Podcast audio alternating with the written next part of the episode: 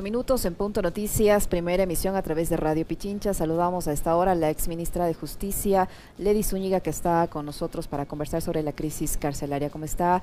Eh, Lady, buenos días, bienvenida. Le saludamos a Alexis Moncayo, quien le habla, Licenia Espinel. Hace unos instantes entrevistábamos al representante de la Asociación de Servidores Penitenciarios. Él dice que eh, a raíz de la implementación del Ministerio de Justicia se perdió un poco la disciplina al interior de los centros de rehabilitación y que a los eh, reos se les dio muchas más garantías.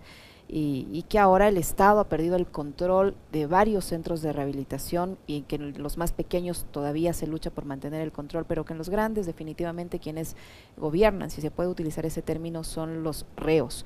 ¿Qué decir frente a estas declaraciones? Eh, ¿Cómo evalúa usted la situación carcelaria que vivimos al momento? Buenos días, bienvenida. Buenos días, eh, gracias por la invitación. Bueno, sin duda, como todos los ecuatorianos y ecuatorianas, eh, muy dolida y conmovida con lo que sucede en las cárceles de nuestro país, sobre todo después de haber tenido eh, implementado un modelo de atención que estaba justamente iniciando este proceso de transformación en el sistema penitenciario ecuatoriano, donde eh, más de 5.000 privados de libertad estaban beneficiándose de estudios, igual alrededor, al, respecto del tema laboral, es decir, todos los ejes de tratamiento estaban funcionando. Anterior a la DNR, anterior al Ministerio de Justicia existía la Dirección Nacional de Rehabilitación Social, que como dirección usted entenderá tenía aún un rango mucho menor del que tiene hoy una secretaría como la SNAI. El problema siempre de la política de rehabilitación es que no se la toma como una política integral. Y justamente cuando se creó el Ministerio de Justicia, y la idea era esa, poder tener un ministerio que sea el responsable, porque ¿qué pasa ahora? Usted le pregunta a la policía, no son responsables. Le pregunta a las Fuerzas Armadas, no son responsables. El SNAI tampoco tiene responsabilidad porque no puede ejercer la, eh, eh, la jerarquía justamente sobre las fuerzas públicas que están eh, trabajando dentro del sistema penitenciario. Entonces, ¿cuál es la primera, el primer, el, el, primer gran error? Es no tener una cabeza responsable del sistema de, de rehabilitación. Y no solo del sistema de rehabilitación, sino de una política integral criminal, una política criminal que vaya desde la prevención del delito, luego el proceso de judicialización y finalmente el proceso de sanción y rehabilitación. Es realmente penoso que eh, la institucionalidad se haya debilitado. En el tema de los agentes penitenciarios, la la realidad anterior del Ministerio de Justicia, la DNRS tampoco era la solución, porque los agentes penitenciarios no tenían un proceso de formación ni carrera, eran personas que literalmente eran eh, contratadas como asistentes administrativos, y usted sabe que para realizar un trabajo dentro de un centro penitenciario hay que estar debidamente eh, formado, no solamente respecto de las calidades eh, que se deben tener de tácticas para saber cómo manejar el sistema penitenciario, pero, también respecto del tema del tratamiento penitenciario. No es, por, no es por nada que en otros países como Chile, Francia, donde el sistema de rehabilitación social funciona, eh, hay escuelas de eh, agentes penitenciarios que eh, tienen un rango dentro de la fuerza pública muy importante. Entonces, a eso es lo que se apuntó, pero lastimosamente en este proceso que yo, para mí parecer, es la razón de que ahora los privados de libertad hayan logrado tener el control de los centros, es el abandono del sistema de rehabilitación y también esa desidia, ese desinterés, esa indiferencia eh, con la política, como decía, la política criminal y el mismo sistema de rehabilitación social. El abandono, dicho de otras maneras, con la eliminación del Ministerio de Justicia. Se eliminó la eh, institucionalidad, obviamente no solamente hablamos del Ministerio de la Infraestructura, hablamos también de la visión con la que se veía la, la, eh, la, política de rehabilitación social, de seguridad, pero también de tratamiento penitenciario. Los presos tienen que hacer algo dentro de la cárcel. Nosotros habíamos aplicado la política cero ocio, que era justamente esa la idea, porque cuando los privados de libertad están sin ningún tipo de actividad, no están siendo atendidos en cuanto a, a sus beneficios penitenciarios, pues por supuesto se genera este tipo de violencia. El tema de, la, de esta, em, que ahora les, se, se, dice eh, que se trata de un problema entre bandas. Este problema de bandas ha habido siempre, ha sido parte de la historia del sistema penitenciario. El tema es que el Estado sí tenía el control de los centros. ¿Y cómo tenía? Porque efectivamente había un ministerio que era el eje de la política pública de rehabilitación social, que tenía la capacidad de coordinar con las otras funciones del Estado. Una vez debilitado esta institucionalidad, este abandono del sistema, es que los privados de libertad empiezan a aprovechar de eso y empiezan a tomar el control, estas cabecillas de estas, de estas bandas, que cuando estaba funcionando el modelo de atención, estas personas, los líderes de las bandas, estaban debidamente clasificados en el pabellón que les corresponde por su nivel de peligrosidad, como es el pabellón de máxima seguridad. Ahora no tienen ningún régimen ellos. Ellos obviamente están mezclados, no hay una clasificación adecuada de los privados de libertad y menos hay un tratamiento penitenciario con esta clasificación. Entonces, herramientas legales, constitucionales, normativas para poder superar la crisis las hay.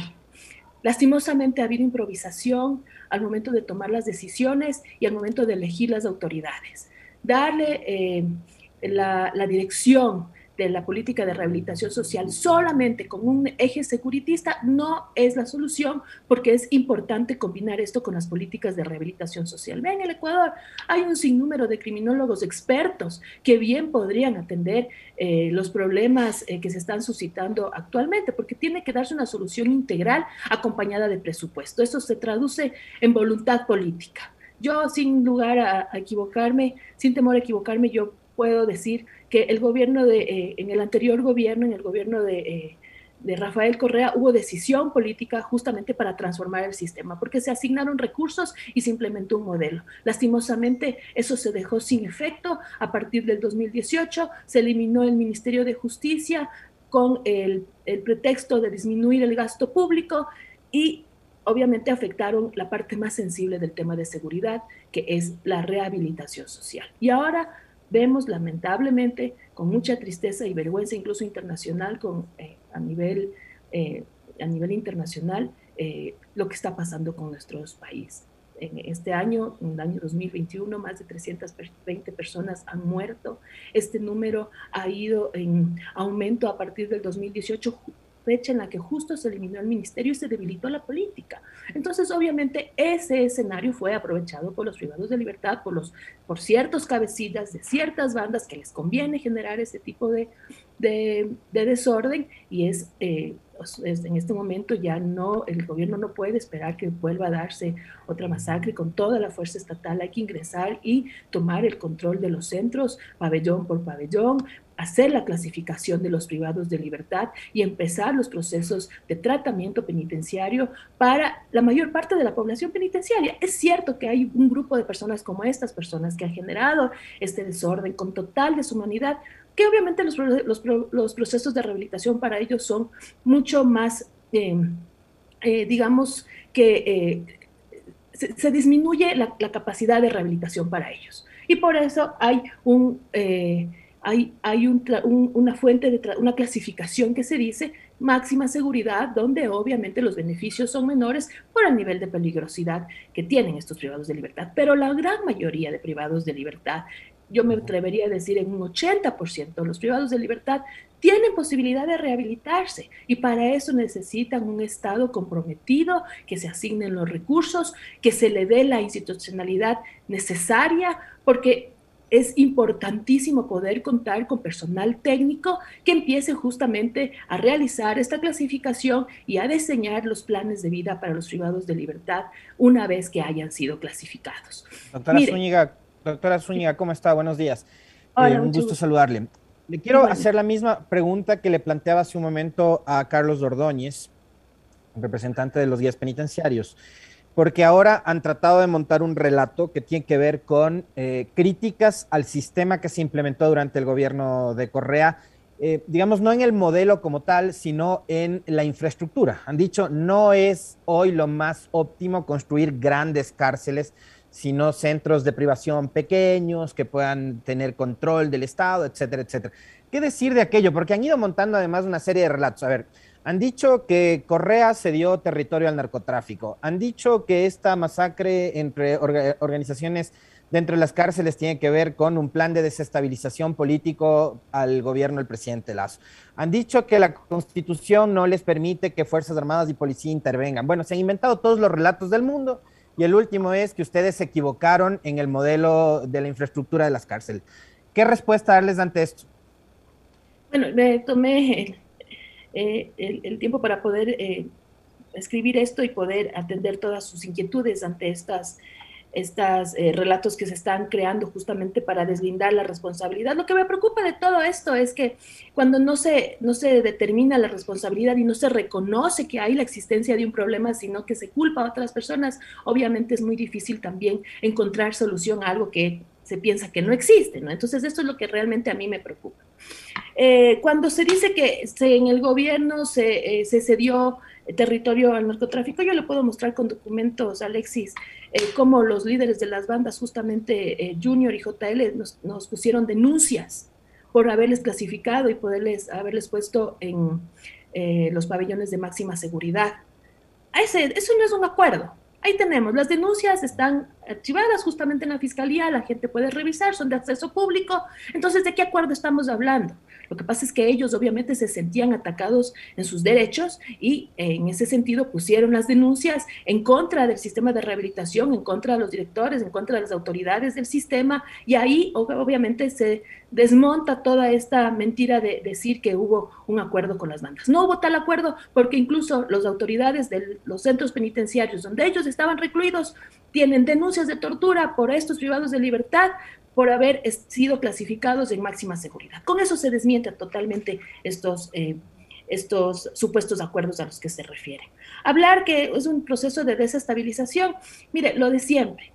Lastimosamente ya ha pasado suficientes años como para que sigan echando la culpa al, anterior, al anterior gobierno, al gobierno de la Revolución Ciudadana. Eh, yo creo que hacer eso lo único que genera es evadir responsabilidades. Y esa responsabilidad no va a ser podida, no va a ser posible evadirla justamente ante un sistema interamericano de derechos humanos, por ejemplo.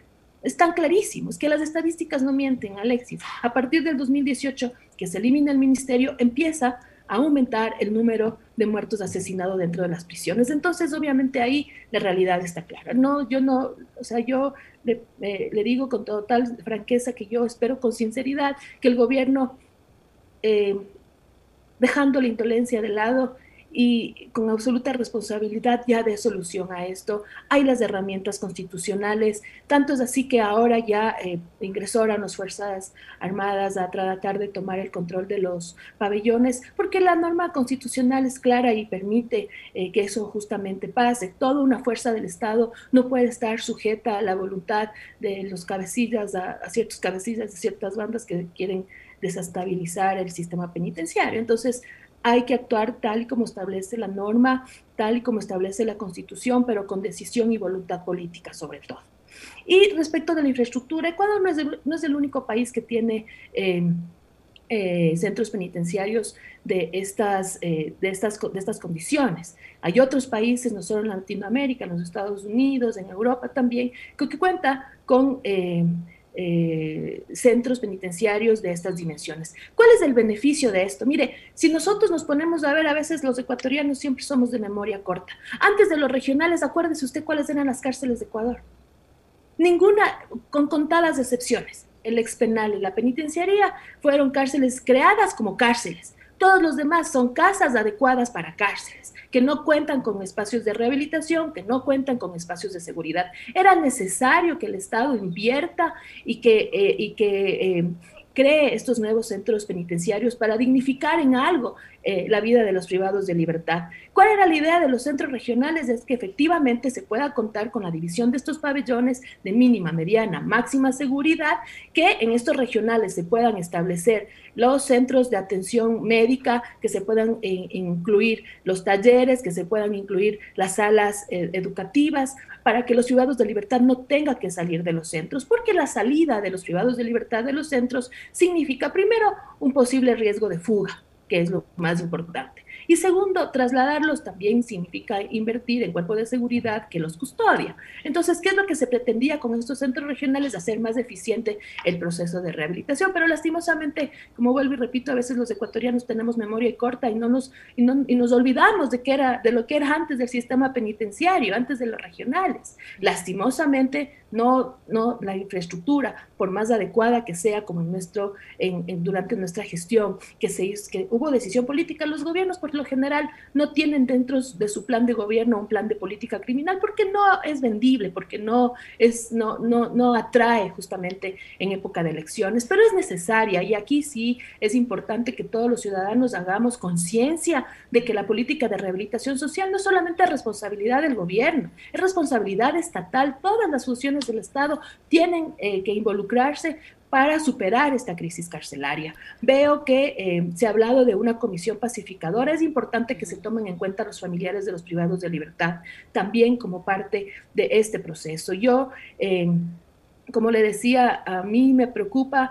que los niveles de violencia sigan aumentando, hay que tomar decisiones ya y para ello... Y sobre eso, sobre eso, Lady, el, el, el hecho de el peligro de que los niveles de violencia puedan seguir aumentando por varias circunstancias, ¿no? Eh, esta pelea entre bandas, de secuestro de, la hija de uno de estos líderes de las bandas, eh, el presidente de la República ayer ha renovado el estado de excepción por 30 días más, el eh, ministro de Defensa ha reconocido que la policía todavía no puede retomar el control de de uno de los pabellones o de varios pabellones de la penitenciaría del litoral, en qué medida eh, el hecho de que se haya renovado nuevamente, eh, que se haya renovado este estado de excepción, una medida que ya ha sido repetitiva durante estos, estos meses, eh, va a ayudar o no a retomar el control y a normalizar la situación en las cárceles del país, por un lado, y qué esperar de esta visita que va a ser los primeros días de diciembre una delegación de, de la CIDH al país. Mira, eh, ya hemos visto que lastimosamente los estados de excepción no han dado solución a, a la crisis son soluciones parches, se necesita ya una solución integral y justamente retomar el control de los centros tiene que hacerse desde distintas aristas. Por una parte, sin duda, poder intervenir los pabellones donde se está generando la, la violencia, el poder ir separando, ir eh, designando recursos urgentemente para poder ir reparando todo el daño que se ha hecho en la infraestructura, pero también en la tecnología que se había eh, puesto en marcha con una gran inversión eh, durante el tiempo que se puso en funcionamiento los regionales. Acuérdense que todos los centros contaban con cámaras, escáneres, eh, no solo de personas, sino también de vehículos, porque obviamente aquí está claro que con el apoyo de, de las mismas funcionarios del sistema seguramente están ingresando los eh, objetos eh, ilícitos a los centros. Entonces hay que hacer ese proceso de intervención sin duda, pero por otro lado también hay que trabajar con la función judicial, la Defensoría Pública, para que se empiecen a armar las carpetas y se pueda eh, atender todas las peticiones de beneficios penitenciarios, lo cual puede disminuir violencia en los centros al al poder eh, permitir que privados de libertad se beneficien ya de semi-libertad, de, em, de, los procesos de, eh, em, de libertad eh, controlada, de prelibertad, del proceso semiabierto, abierto, es decir, legalmente hay las posibilidades, como decía, todas las herramientas para poder enfrentar y superar esta crisis, más allá de eh, el siempre culpar de lo que sucede a factores externos, yo creo que es importante que ya con decisión y eh, dando cara a, una respuesta integral se, eh, se sienten todas las funciones del Estado y efectivamente se pueda ya superar este doloroso episodio de la, de, en el sistema penitenciario que no se ha visto jamás en nuestro país. Jamás. Yo tenía, yo tenía dos preguntas, doctora.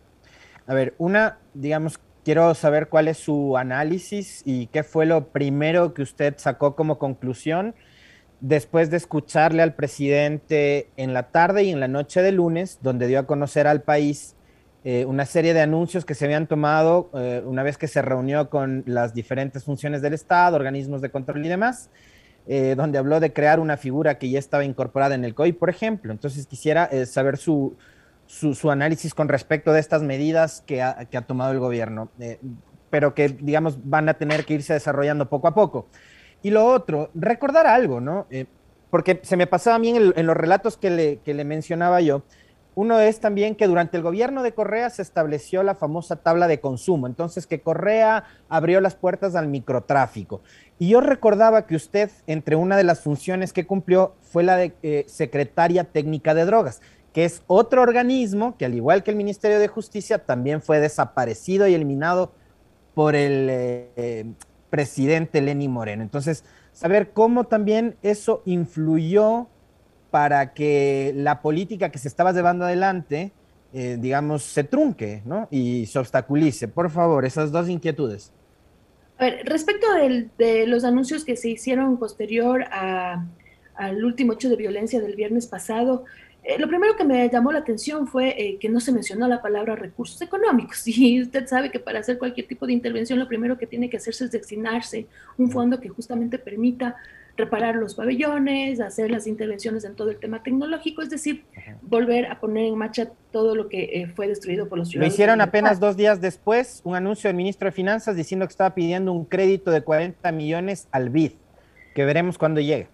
Yo creo que eso fue para mí lo que más me llamó la atención de, del primer anuncio. No, nunca, nunca, se, nunca se refirió al tema eh, económico.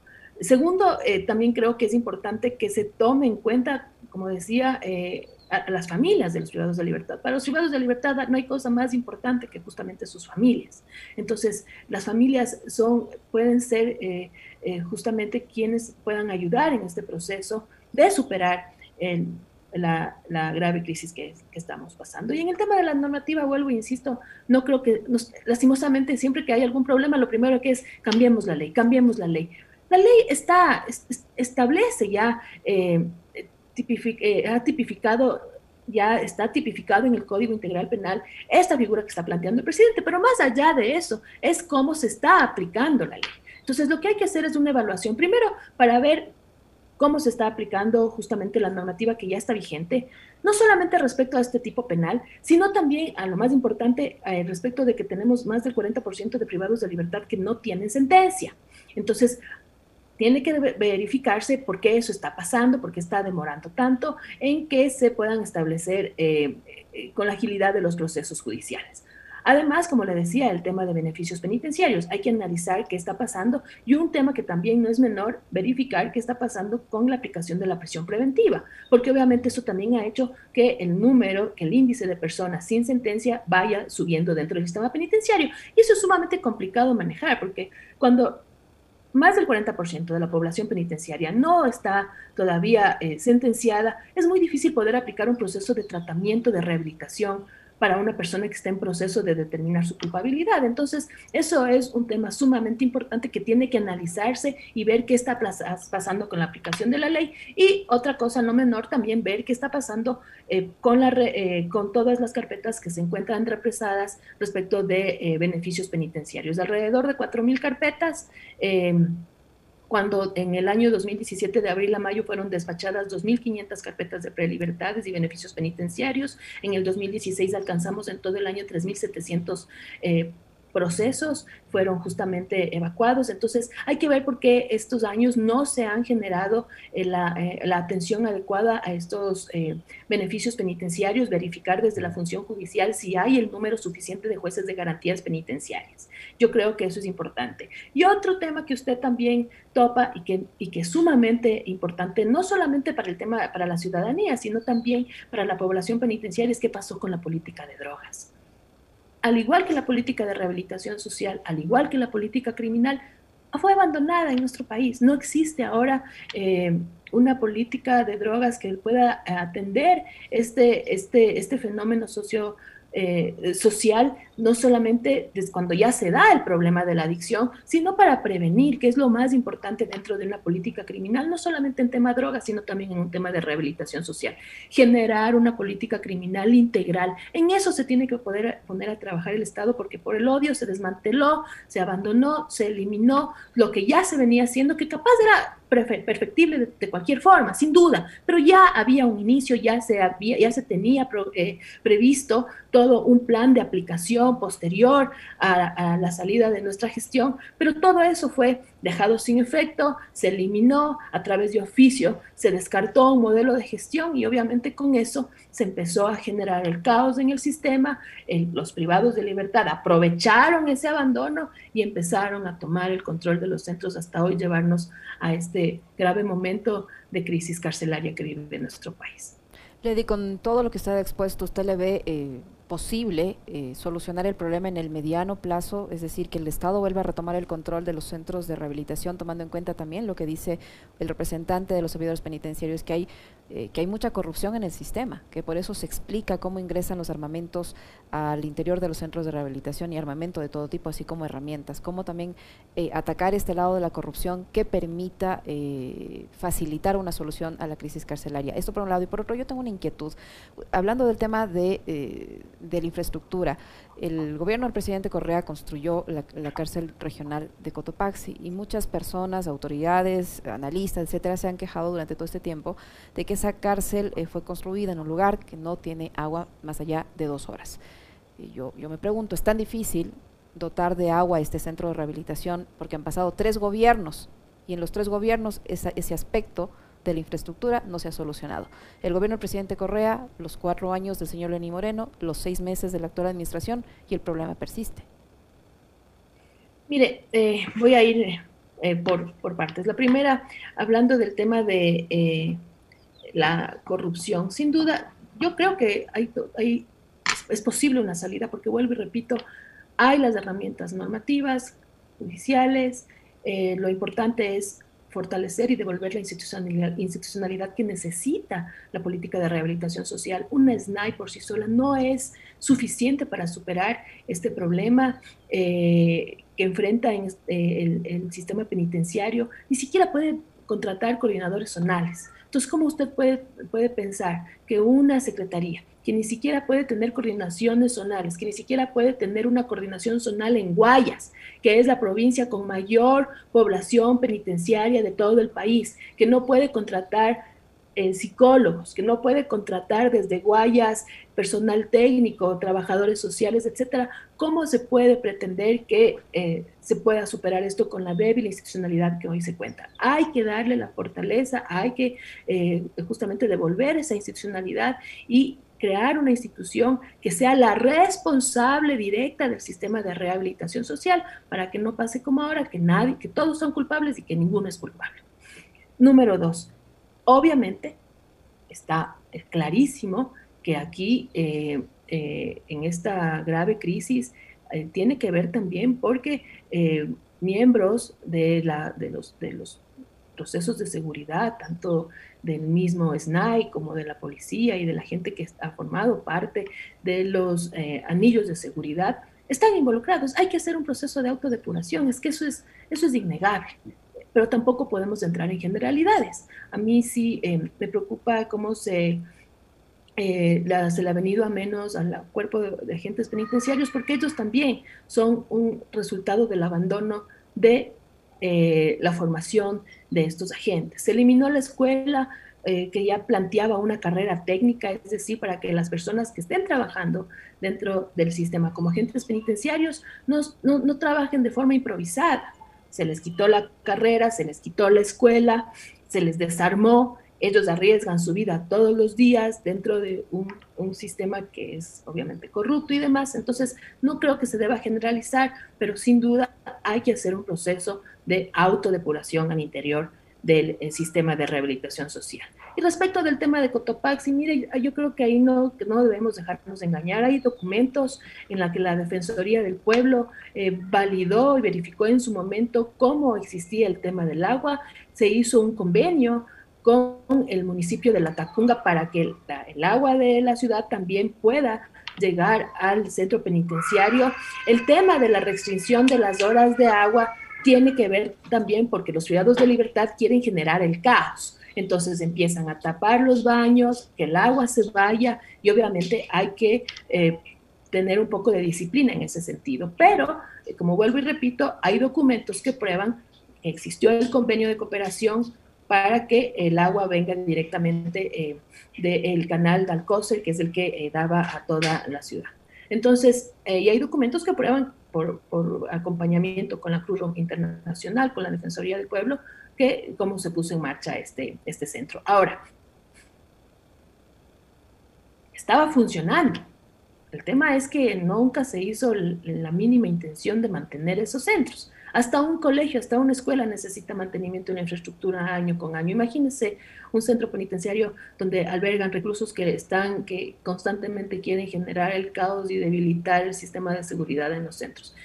Se abandonó, hubo indiferencia con el sistema de rehabilitación, todas las inversiones que se hicieron en el, en el tema de infraestructura y en el tema tecnológico ya prácticamente han sido desbaratados. Entonces, obviamente, en este momento hay que hacer un mea culpa, el gobierno debe reconocer la responsabilidad porque no es la primera vez que sucede, ya eh, el discurso de culpar a Correa de todo lo que pase ya no va a deslindar la responsabilidad que el Estado tiene de eh, la vida y la integridad de las personas privadas de libertad por ser un grupo de atención prioritaria. Esperamos ahora que con la visita de la CIDH justamente se puedan constatar estas, eh, cómo, lo, lo, que está pasando y sobre todo con el acompañamiento de organismos internacionales también se pueda tener un asesoramiento para poder salir de la crisis, un acompañamiento sobre todo, que es importante, pero esto no puede volver a pasar.